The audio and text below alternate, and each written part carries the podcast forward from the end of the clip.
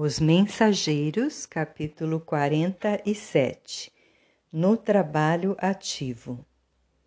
A interpretação de Bentes, obedecendo à inspiração de um emissário de nobre posição, presente à Assembleia, era recebida com respeito geral no círculo das entidades desencarnadas.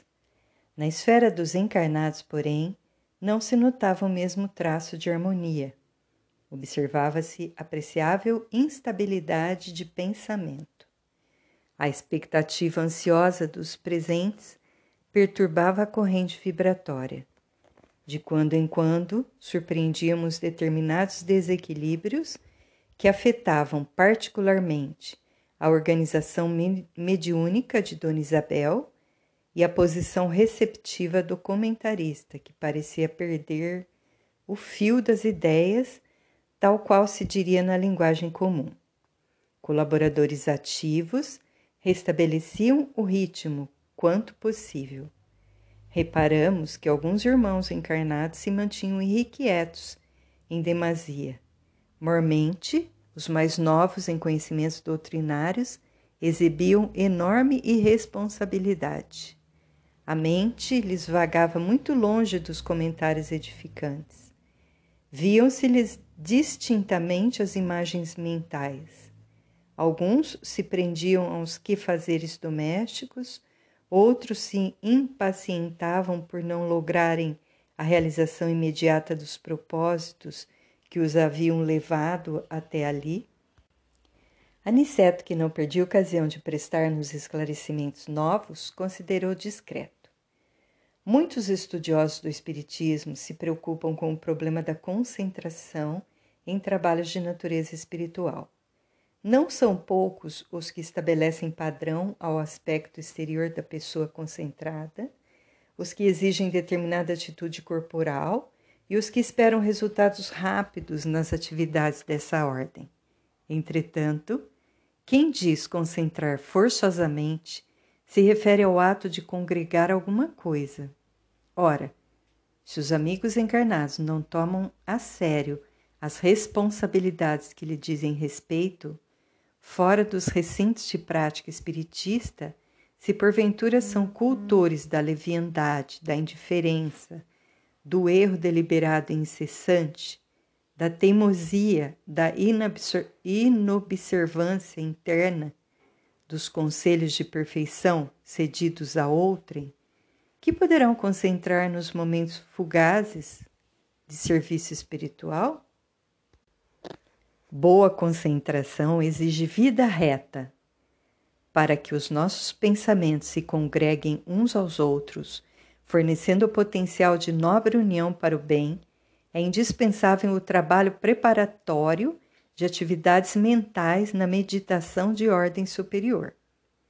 A atitude íntima de relaxamento ante as lições evangélicas recebidas não pode conferir ao crente ou ao cooperador a concentração de forças espirituais no serviço de elevação, tão só porque estes se entreguem apenas por alguns minutos na semana a pensamentos compulsórios de amor cristão. Como veem, o assunto é complexo e demanda longas considerações e ensinamentos. Reparei com mais atenção os circunstantes encarnados. Não fosse o devotamento dos colaboradores do nosso plano, tornar-se-ia impossível qualquer proveito concreto. Isidoro e outros amigos devotados trabalhavam com ardor, despertando alguns dorminhocos e reajustando o pensamento dos invigilantes para neutralizar determinadas influências nocivas. Eu reconhecia que os benefícios imediatos da doutrinação de Bentes eram muito mais visíveis entre os desencarnados.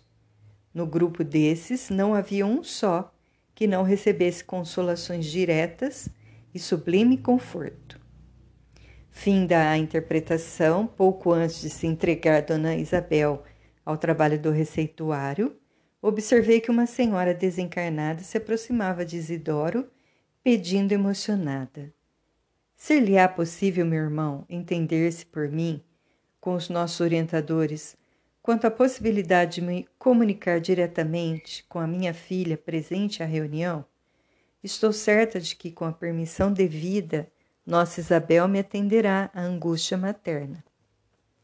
O interpelado mostrou sincero desejo de ser útil, mas depois de trocar algumas palavras com o instrutor mais graduado da reunião, que se colocara entre a médium e o doutrinador, veio trazer a resposta, algo constrangido, com grande surpresa para mim.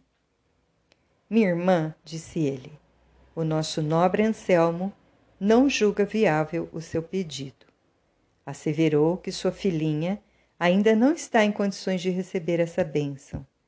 Ela tem necessidade de testemunhar agora o que aprendeu do seu exemplo no mundo e precisa permanecer no campo da oportunidade, sem repousar indevidamente nos seus braços. E como a senhora denotasse tristeza, Isidoro continuou em tom fraternal. Não somente por isso, minha amiga, nosso instrutor se vê forçado a desatender. A medida traria inconveniente grave para o seu sentimento maternal. No estado evolutivo em que se encontra, e considerando o velho hábito adquirido, a filhinha se agarraria excessivamente ao seu auxílio, prender-se-ia à mãezinha afetuosa e sensível, e talvez a irmã se visse perturbada em sua nova carreira espiritual. Ela precisa estar mais livre para testemunhar, enquanto seu coração deve permanecer em liberdade por nobre merecimento conquistado ao preço de seu suor e lágrimas, quando na terra. Considerando, embora o caráter sagrado do amor em sua feição maternal, nossos orientadores não podem conceder à sua filha o direito de perturbá-la. Compreende? Não se atormente com essa impossibilidade, com esta impossibilidade transitória. Lembre-se de que todos somos filhos de Deus. O Senhor terá recursos para atender à jovem em seu lugar. Quanto ao mais, alegremo-nos em nossos serviços. Recorde que o auxílio não se verificará pelo processo direto, mas podemos recorrer ao método indireto. Quem sabe? Amanhã, possivelmente, poderá encontrar-se com sua filha em sonho. A interpelada sorriu confortada e obtemperou: É verdade? Devo compreender a nova situação. É verdade.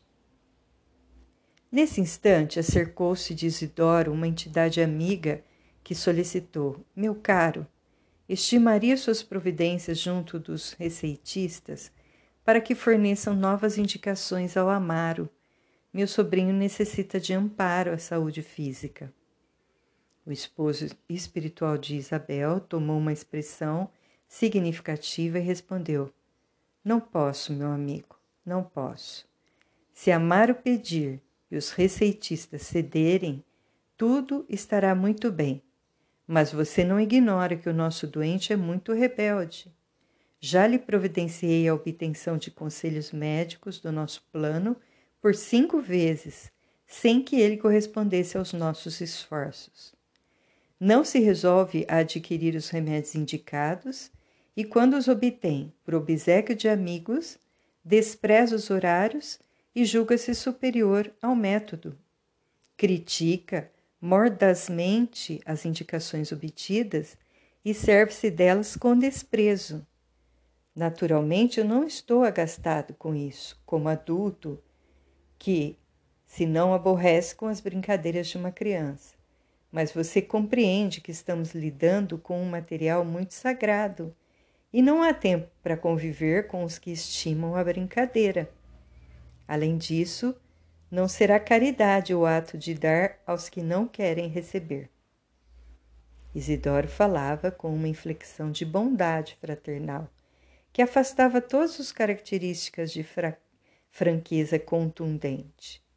Compreendi que para atender a tanta gente e movimentar-se entre tantos propósitos heterogêneos, não seria possível tratar os assuntos de outro modo. O serviço prosseguia com enorme demonstração educativa para Vicente e para mim. O esforço dos clínicos espirituais, aliado à abnegação da intermediária, comovia meu coração. Era necessário, de fato, grande renúncia para atender ao trabalho compacto e numeroso no setor de assistência aos encarnados, porque poucos frequentadores do grupo pareciam manter atitude correspondente à sublime dedicação fraternal em nome do Mestre. Aniceto, porém, adivinhando meus pensamentos, falou com bondade. Um dia, André, você compreenderá com Jesus que melhor é servir que ser servido, mais belo é dar que receber.